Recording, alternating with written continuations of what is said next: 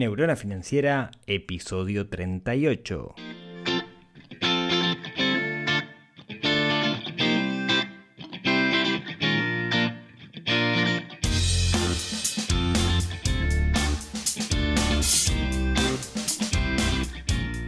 Bienvenidos al podcast de Neurona Financiera donde hablamos de finanzas personales, donde hablamos de inversión, donde aprendemos a dominar el sutil arte del dinero.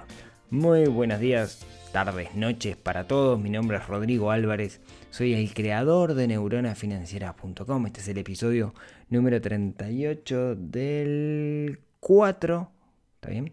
Sí, no, del 3, del 3 de abril. Este, esto grabado, estoy grabando el 2, pero no digan nada.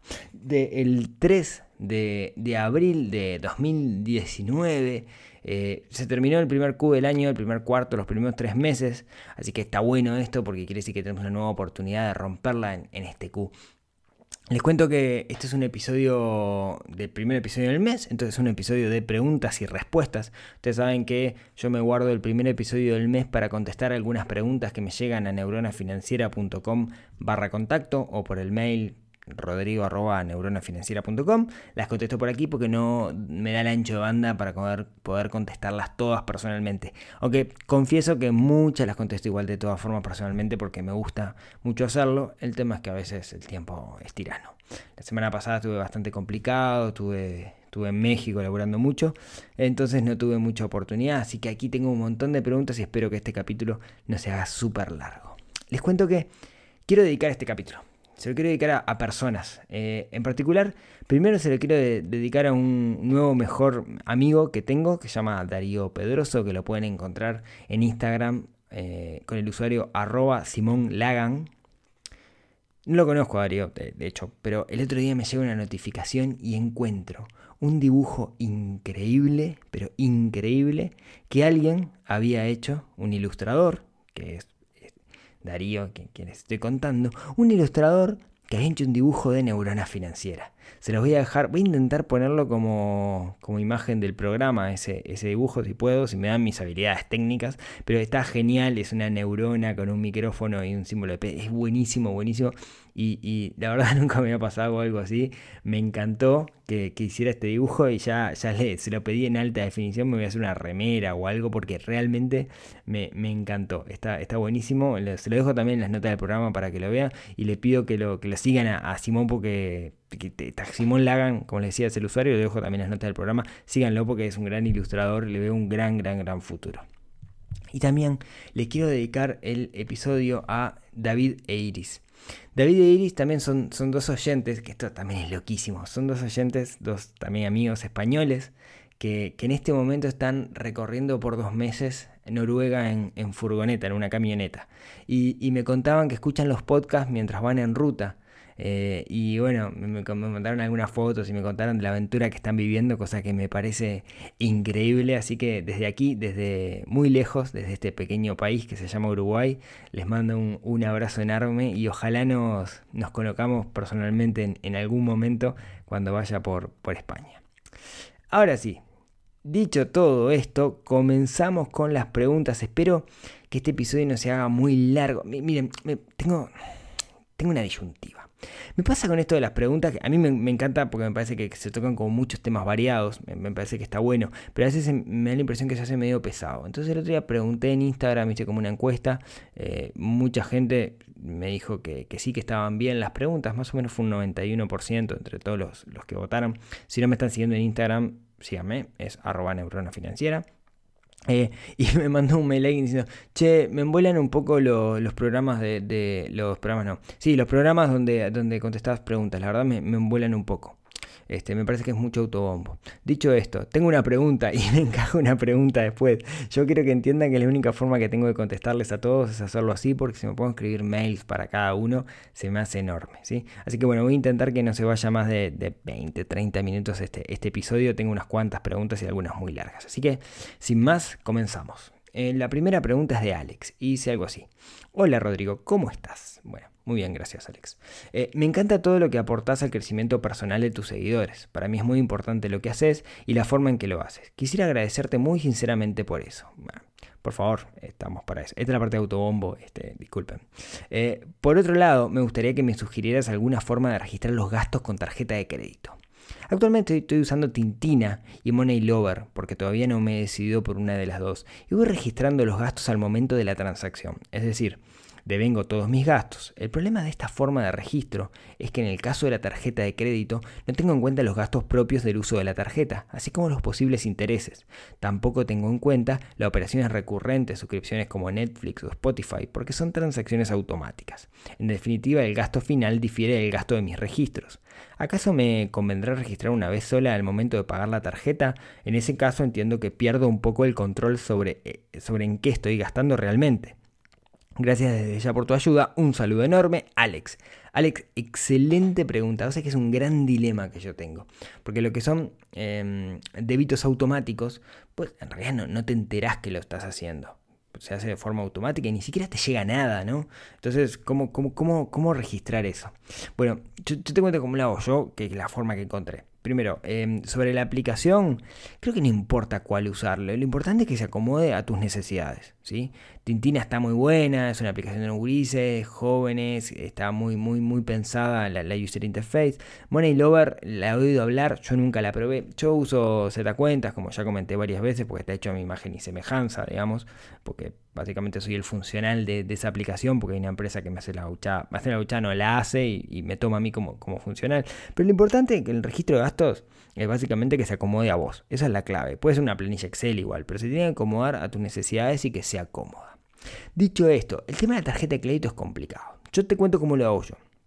Yo en el momento que paso la tarjeta para comprar algo, voy y registro el gasto. Registro que el gasto lo hice en ese momento en particular. Eh, ¿Qué pasa eh, si, si, si, digamos, algo no lo tengo registrado y me viene, no sé, con, con, digamos, Netflix, por ejemplo? Netflix yo no me entero, no me llega un mail diciendo, Rodrigo, acabamos de, pagar Netflix. ¿sí? Creo que con, con Spotify sí pasa, pero con Netflix no. No, con Spotify tampoco pasa ahora que lo pienso. Bueno, igual, a lo que yo hago es, en el momento que se cierra la tarjeta que me llega el estado de cuenta, voy y chequeo los gastos que me aparecen ahí y los que no tengo registrados voy y los pongo. La verdad es un laburo manual, ¿sí? y no, he, encontrado otra forma de hacerlo, pero yo lo hago de esa manera.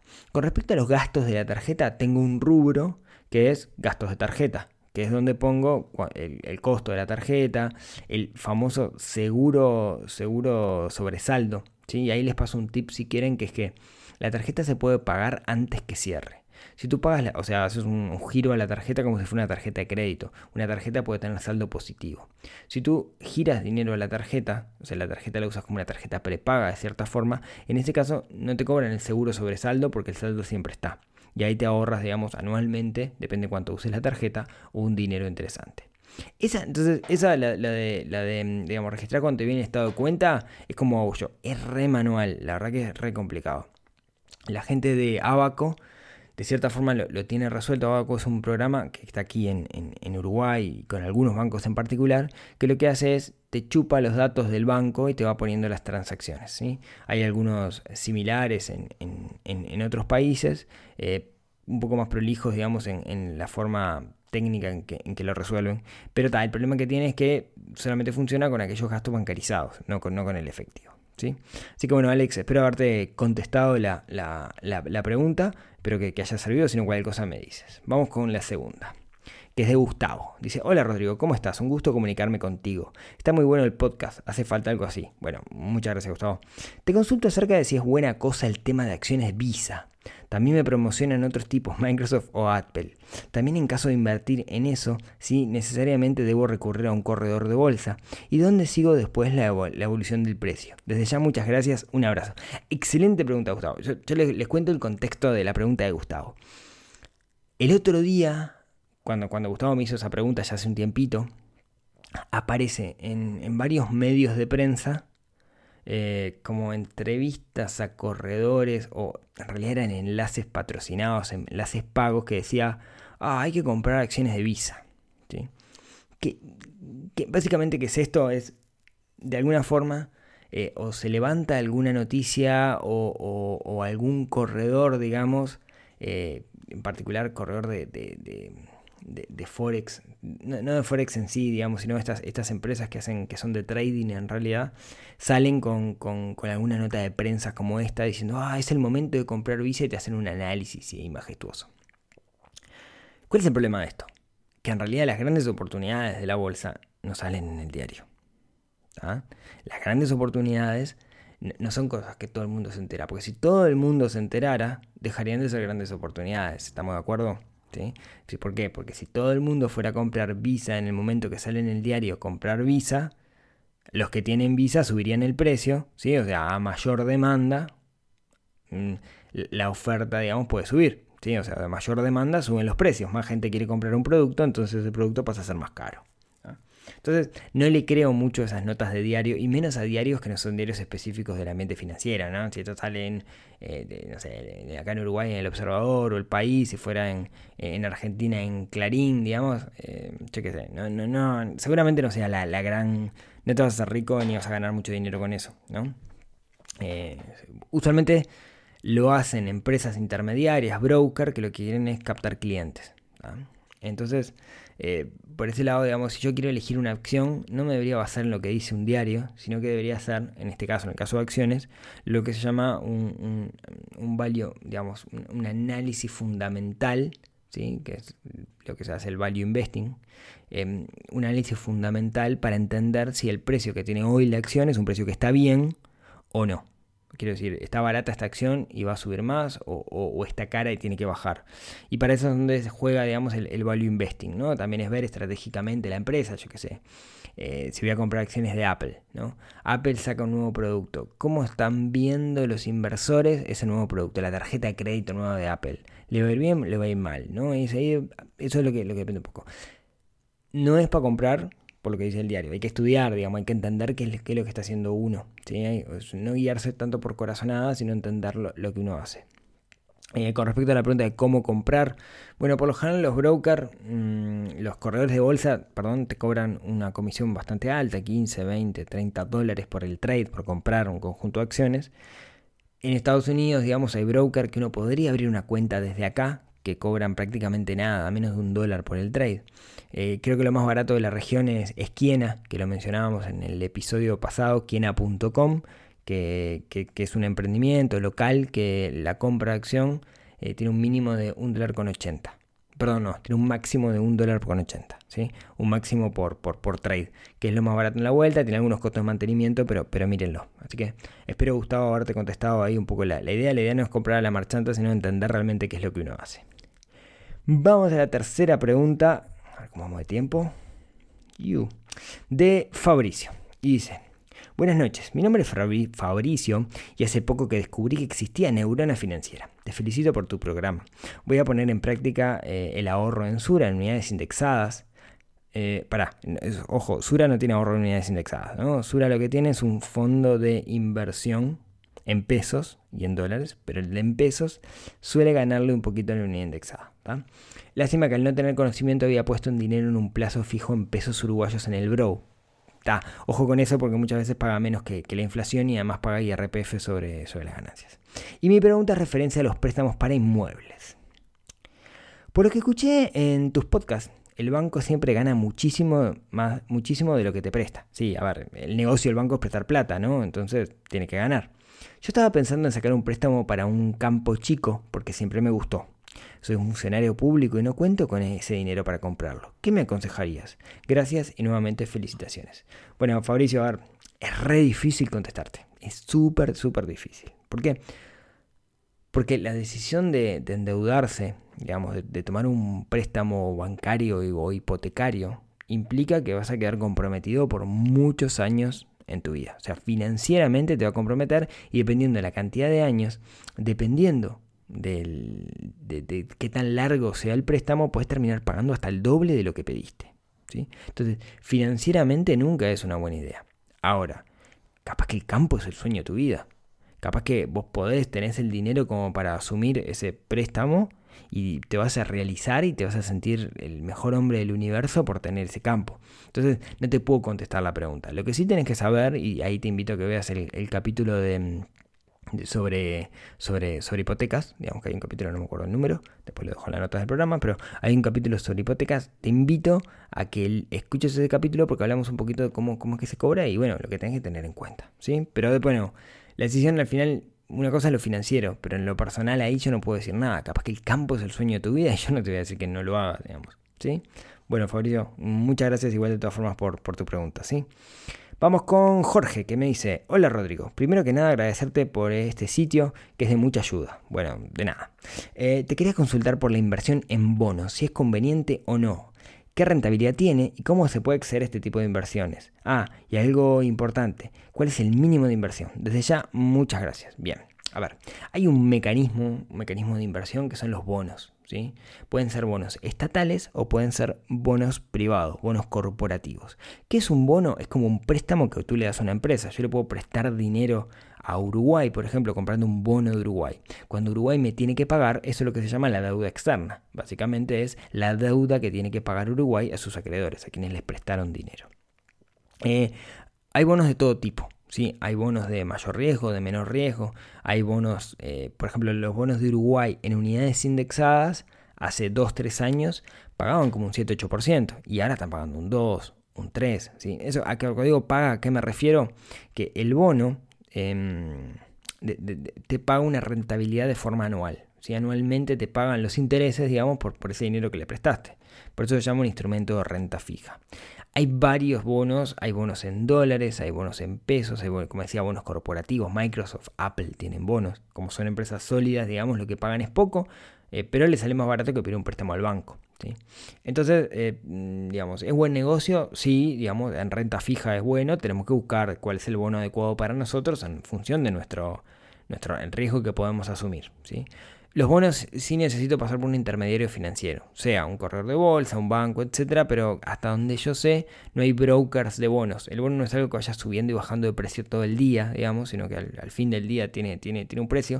Y yo puedo comprar y vender el bono en cualquier momento, no tengo que ser en el momento, no tiene que ser en el momento que se emite el bono directamente. Lo puedo hacer y ahí juega, digamos, el mercado secundario, o sea, el precio de compra-venta que va teniendo el bono, que lo rige el propio mercado.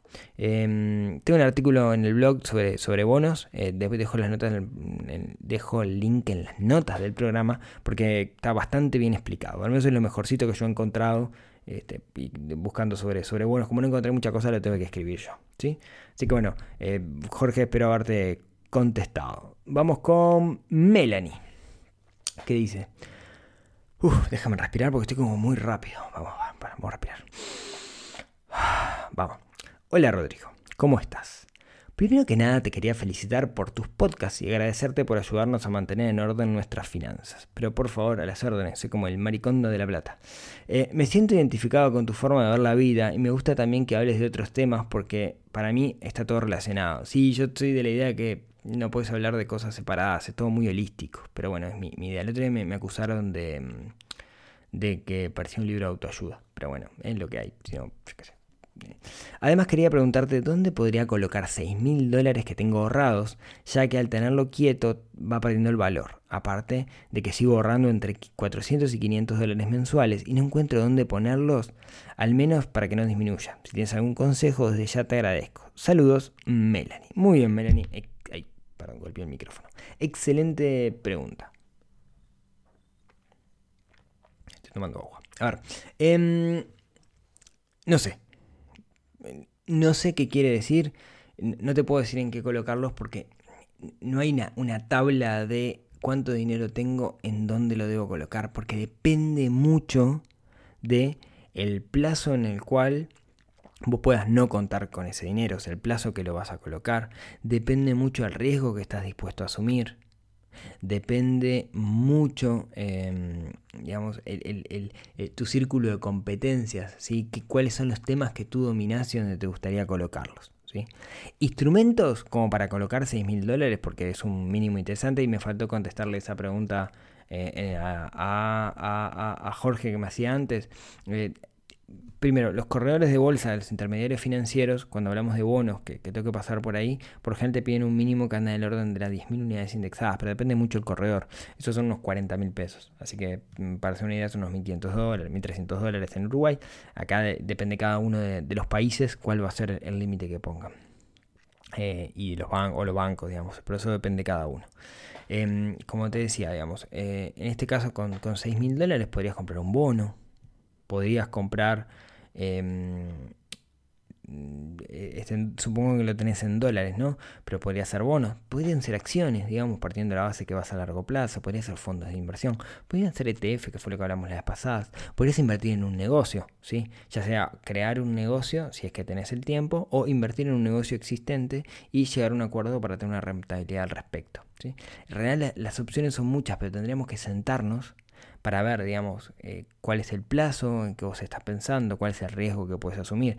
Podrías llegar a comprar hasta bonos de Venezuela hoy por hoy con, ese dinero, que es súper riesgoso, súper, súper, súper riesgoso, pero viene pagando. ¿sí? Hasta que dejó de pagar, digamos, pero, eh, o sea, las opciones son muchísimas. Yo sé que a veces parece un poco complicado pensar, ay, ¿en qué puedo hacer este dinero? Y eso nos anula. Pero bueno, primero tenemos que hacernos esas preguntas, ¿no? ¿Cuál es el riesgo que quiero correr? ¿Quiero un riesgo moderado, un riesgo alto? ¿Cuál es el tiempo en el cual puedo no contar con este dinero? ¿Y qué rentabilidad quiero realmente? ¿Sí? Entonces, Melanie, si querés, pensate esas cosas y lo seguimos viendo por, por fuera sin ningún problema. Eh, Ay, ya me pasé de tiempo. Bueno, vamos con José Pedro. Vamos con José Pedro. ¿Qué me dice? Rodrigo, ¿cómo estás?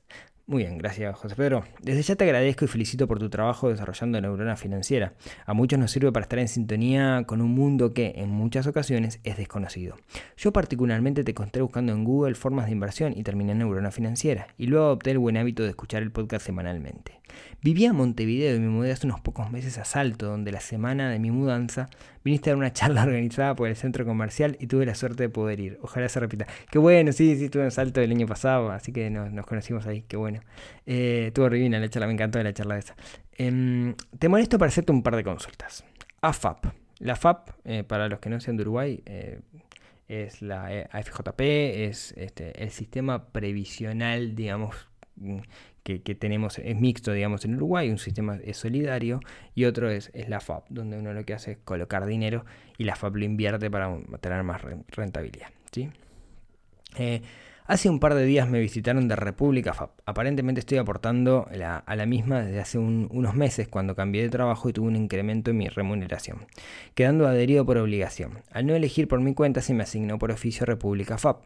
Mi consulta es la siguiente. ¿Es la mejor opción? Entiendo que todas tienen rendimientos similares, pero eh, que esta en particular tiene un costo menor. ¿Es verdad? ¿Opinas que debería cambiar a Sura? Bueno, me, pones en un brete, este, porque como saben, José Pedro, yo tengo como un acuerdo con, la gente de la República. No, eh, independiente de eso, vamos a, ser francos. En Uruguay, digamos, hay mm, tres o cuatro, cuatro FAPs. Una es República FAP, que es mitad del mm, Banco República y la otra mitad es del, del, BPS, y después hay otras que son privadas. Sura, que no tiene que ver no tiene que ver. No usa los mismos fondos de, para, la FAP que para las inversiones, digamos, para lo que es Sura FISA, que es Sura que hablamos siempre, como fondo de inversión.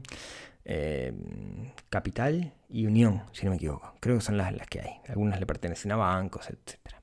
Que lo que hacen es, básicamente, te, descuentan plata de tu sueldo y de tu ganancia y ellos lo van colocando. Toca, por, por defecto te asignan República FAP, porque vos no elegiste una, y República FAP es la que tiene menos comisiones, o sea, la que te cobra menos. Entonces, eso quiere decir, eh, el Estado dice, digamos, que se te va a asignar por defecto la más barata. Entonces, en ese sentido, te, te asignan República FAP. Eh, ¿Es la que más conviene? Bueno, depende, digamos, las rentabilidades podés verlo vos, son más o menos parecidas. Algún mes gana uno, otro mes gana otra. No hay alguna que esté despegada en rentabilidad. Están muy limitadas en las cosas en que pueden invertir. Y no hay ninguna que esté muy, muy, muy despegada en, rentabilidad. Si aplicamos interés compuesto, que es, que lo interesante acá, sería bueno que tener los primeros años de AFAP la mayor rentabilidad posible. ¿sí? Eh, y después, digamos, eventualmente cambiarse. Pero es como una cosa muy, muy, muy complicada, digamos. Entonces, em, igual lo que yo siempre digo es, eh, la FAP es el, plan A, digamos. Eso no quita que no tengamos que tener un plan B. ¿sí? y deberíamos armar nuestra propia cartera de inversión. Eh, no sé si va a haber mucha diferencia el día de mañana según cuál AFAP elijas hoy. Esa es la realidad. Siguiente pregunta de José Pedro. Me dice, ahorro. Actualmente estoy ganando 50 mil pesos líquidos y vivo con mis padres, por lo que tengo pocos gastos, mi presupuesto es 10 mil aproximadamente. No quiero tener el dinero muerto ya que el mismo pierde valor constantemente. ¿Qué opciones tengo para invertirlo? Estuve tentado a comenzar a trabajar el dinero en mi cheque, pero los rendimientos me parecen bastante bajos, quizás es porque no conozco los rendimientos que obtendría en otras herramientas. Hace un par de mm, programas hablaste de economía real, me pareció muy bueno y lo veo como algo tangible, pero para apostar a eso debería tener ideas innovadoras. Como verás, estoy inseguro de hacia dónde apostar con mis ahorros. ¿Qué consejo me das? Bueno, el primer consejo es que no, muevas un peso hasta estar seguro, digamos, en lo que quieres hacer. Eso sería lo, primero. Tenés la ventaja, digamos, de que esos ahorros que tenés, si los perdés, puedes seguir viviendo perfectamente. ¿no? No, no, no vas a este, quedar en la calle o algo por el estilo. Estás en una situación muy, muy cómoda como para hacer cosas arriesgadas. ¿No? Eso está bueno. Este, cuando tenés hijos o cuando vivís solo y tenés que pagar alquiler es mucho más, más complicado. Entonces, estás en una. Yo sé que estás desorientado, pero estás mejor que la mayoría de los que estamos escuchando esto. No, realmente estás, mucho mejor. Entonces, eh, ¿en qué invertir? Bueno, un poco lo, que decía hace un ratito, ¿no? Se repite más o menos, más o menos lo mismo. Si te la quisieras jugar a economía real, no tenés por qué necesariamente ser innovador. Simplemente apostar algo que veas que funcione. No sé, eh, si el día de mañana ves un lavadero en la esquina de tu casa y ese lavadero está andando bien y de repente está a la venta, le puedes preguntar cuánto cobra la llave. Capaz que te da para la llave, pones un empleado y, eso te da una rentabilidad. ¿sí? Yo conozco una gente que hizo eso con un hábitat, por ejemplo. ¿no? Compraron un hábitat, compraron la llave del hábitat y eh, decidieron atenderlos ellos el hábitat, pero podían perfectamente mantener un, un empleado y eso les da una rentabilidad. Entonces, de nuevo, si querés mover esa plata, depende un poco el riesgo y todo lo que comentaba antes. Pero no te quedes que economía real tiene que ser algo innovador. No necesariamente. Futuro. Tercera pregunta de José Pedro. Esta consulta es quizás más personal, pero no quiero quedarme con las ganas de hacértela. Estoy pensando en casarme lo que implicaría mayores gastos fijos, un alquiler, una familia. Nunca conviví con mi novia, por lo que no sé cómo puede afectar las finanzas de pareja. Desde el comienzo me gustaría tener el control de la finanza. Yo tengo control y registro de gastos desde hace 3 años en la aplicación Wally. Soy contador, tengo 24 años y me esmero por no excederme en gastos innecesarios. A su vez estoy intentando adoptar una cultura minimalista de la que nos hablaste hace algunos episodios. Sin embargo, mi novia y futura esposa todo lo contrario. No sabe controlarse con los gastos y no tiene idea de en qué gasta más o en qué gasta menos. No tiene una proyección y generalmente sacrifica sus ingresos en gastos que yo creo innecesarios, poniendo en peligro sus propias finanzas personales. ¿Cómo podemos llegar a un punto de equilibrio? Quizás no es una pregunta muy adecuada para hacer una neurona financiera, pero me encantaría escuchar tu opinión y consejo. Desde ya, muchas gracias. Espero que lo puedas leer. Este, un abrazo, José Pedro. Bueno, me reía, me reía. Porque, ¿Sabes qué? En realidad hay una tendencia, aquello de que los opuestos se atraen. Entonces, hay una tendencia que pase esto de que en una relación puede llegar a pasar que, uno de los dos es más gastador y el otro más conservador y está bien que así sea, digamos, ¿no? Usualmente ahí lo que hay que definir es, es llevar un consenso que se hace con el dinero de, la familia, ¿no? En qué se gasta. De alguna manera tienen que sentarse y charlar. Yo hablaba un poco en el episodio de finanzas y pareja, que no sé si esta pregunta fue anterior o, posterior, pero en todo caso te recomiendo, José Pedro, que, que, la, que lo escuches porque eh, lo que tienen que llegar es un acuerdo, o sea, llegar a un método de administración, de decir, bueno, ¿cómo hacemos el reparto? No sé, tengo un amigo que me contaba el otro día que se fue a vivir con la novia y están 65% él porque gana más y 35% ella. Llegaron a ese acuerdo, entonces ponen plata para ese fondo y ahí sale, salen, salen los gastos. ¿sí? 65-35 porque es proporcional a lo que gano. ¿sí? Pero llegaron a ese acuerdo. Capaz que ustedes llegan a otro, pero algún acuerdo tienen que llegar. Lo peor que pueden hacer es terminar peleándose por temas plata. ¿sí? Entonces, eh, mi, consejo es, primero antes de casarse, vayan a vivir juntos, pero no le digan a la iglesia. Ese es mi, primer consejo. Y el, segundo consejo es, lleguen a un acuerdo. ¿sí? Lleguen a un acuerdo. Mismo que, fuera joda, digamos, antes de gastar un peso en una... En, en, una ceremonia o lo que vayan a hacer de casamiento, que algún mango siempre se te va, eh, prueben un poquito, a ver cómo, cómo, les va. Y mm, voy con la última pregunta, pasado como siempre de tiempo, que es de Brian, que dice, uy, es larga esta. Eh, en primer lugar, quería agradecerte por todo lo que me has aportado por medio del podcast de Neurona Financiera. Voy a hacer, voy a hacer una cosa fea que es bla, bla, bla, bla, bla, toda la parte donde, donde este, habla bien de neurona financiera, porque no me digan después que hago autobombo. Les juro que estas cosas no las escribo yo. Y en realidad tengo tres preguntas para hacerte que quizás puedan ser una buena idea para el podcast de economía real. Quizás no tengo respuesta exacta por tratarse de temas bastante subjetivos e importantes en cuanto a su magnitud, pero tal vez puedas pasarme alguna guía, link, libros, etcétera, que puedan ayudarme. Primero te pongo en contexto. 24 años, estudio la carrera de contador público y licenciado en administración de empresas en Ludelar, así que venís acá unas cuadritas, porque yo vivo cerca. Trabajo como auxiliar contable y para mi edad tengo mucha experiencia laboral. Desde muy pequeño me atrae el mundo de las inversiones y las empresas. Tengo cuadernos y un montón de notas de celular donde voy anotando apreciaciones de empresas, ideas, tips y demás. Qué cool, yo también soy un gran anotador de notas de, celular. Confieso que soy muy consumista y me cuesta ahorrar un montón, por más que quiera. Además de mis gastos y gustos, tengo que aportar mucho dinero a mi hogar, ya que mi madre no gana tanto dinero como yo. Bien. Hace unos seis meses, luego de estar unos meses sin trabajo por una mala decisión, comencé a trabajar en un nuevo empleo donde pasé de ganar 25, eh, mi anterior empleo, a ganar 40. Y sigo sin llegar a fin de mes. Y ahí es donde viene la primera pregunta. Vieron que esto pasa, ¿no? La gente gana más plata, igual no llega porque te acostumbras enseguida a la nueva situación. ¿Podrías pasarme algunos tips para poder controlar mis gastos y poder ahorrar algo de dinero? Mi meta a corto plazo es adquirir un auto, ya que donde vivo me queda muy lejos de donde trabajo y estudio, y con los ómnibus estoy perdiendo mucho tiempo importante dinero en boletos. Sí, para, primero, eh, registro de gastos. ¿no? La clave, registro de gastos religioso, registro de... Si no lo estás haciendo, registro de gastos, pero, pero fundamental del registro de gastos. Y eso te va a dar las herramientas para saber dónde puedes cortar. Segundo, si te compras este, un auto, vas a gastar más que el boleto por más que estés gastando mucho en boleto, vas a gastar más. ¿sí? Ganás en tiempo, pero vas a gastar más, sábelo. ¿sí? Entonces, si no estás llegando hoy con 40 mil pesos a fin de mes, comprarte un auto no parece la mejor decisión. Segunda pregunta. Por otra parte, mi meta de vida a nivel económico es ser empresario. Creo que tengo las cualidades suficientes para poder ingresar a ese mundo y empezar a aprender realmente en base a experiencia además de mis estudios, observaciones y un montón de ideas que vengo puliendo hace años. Lo que me ha impedido emprender es que no he podido conseguir un capital de inversión, por lo dicho antes. Quizás tú podrías tirarme alguna idea para poder reunirlo o conseguirlo. Sí, mira, ahí la... la luego medio rápido porque estamos pasando de tiempo, pero la idea que se me ocurre es pensar si realmente necesitas un, necesitas dinero, digamos, como para comenzar. Creo que no hablamos nunca de Lean Startup, digamos, pero deberíamos hablar, ¿no? Lean Startup básicamente lo que te dice es salir al mercado lo antes posible de una forma barata para que el mismo mercado te diga si tu proyecto tiene sentido o no tiene sentido. Claro, si es poner una panadería, digamos, no lo puedo hacer porque necesito toda la infraestructura, pero depende cuál sea tu idea de negocio, quizás puedas comenzar de una forma barata, sin necesidad de gastar mucho. Entonces, mm, anda por ese lado, digamos, ¿no? Y te recomiendo leer el libro, ay, Centeric Ryan, creo que es que se llama este, Lean Startup. Eh, creo que es de Eric Rice. Pero puedo estar muy errado. Y mi última consulta es en base a las anteriores. He participado en varios talleres, movidas, conferencias y demás, muchas de ellas a través de redes de emprendedores y plataformas Smart Talent que tiene un montón de talleres e información interesante que quizás quiera bichar por recomendarlas.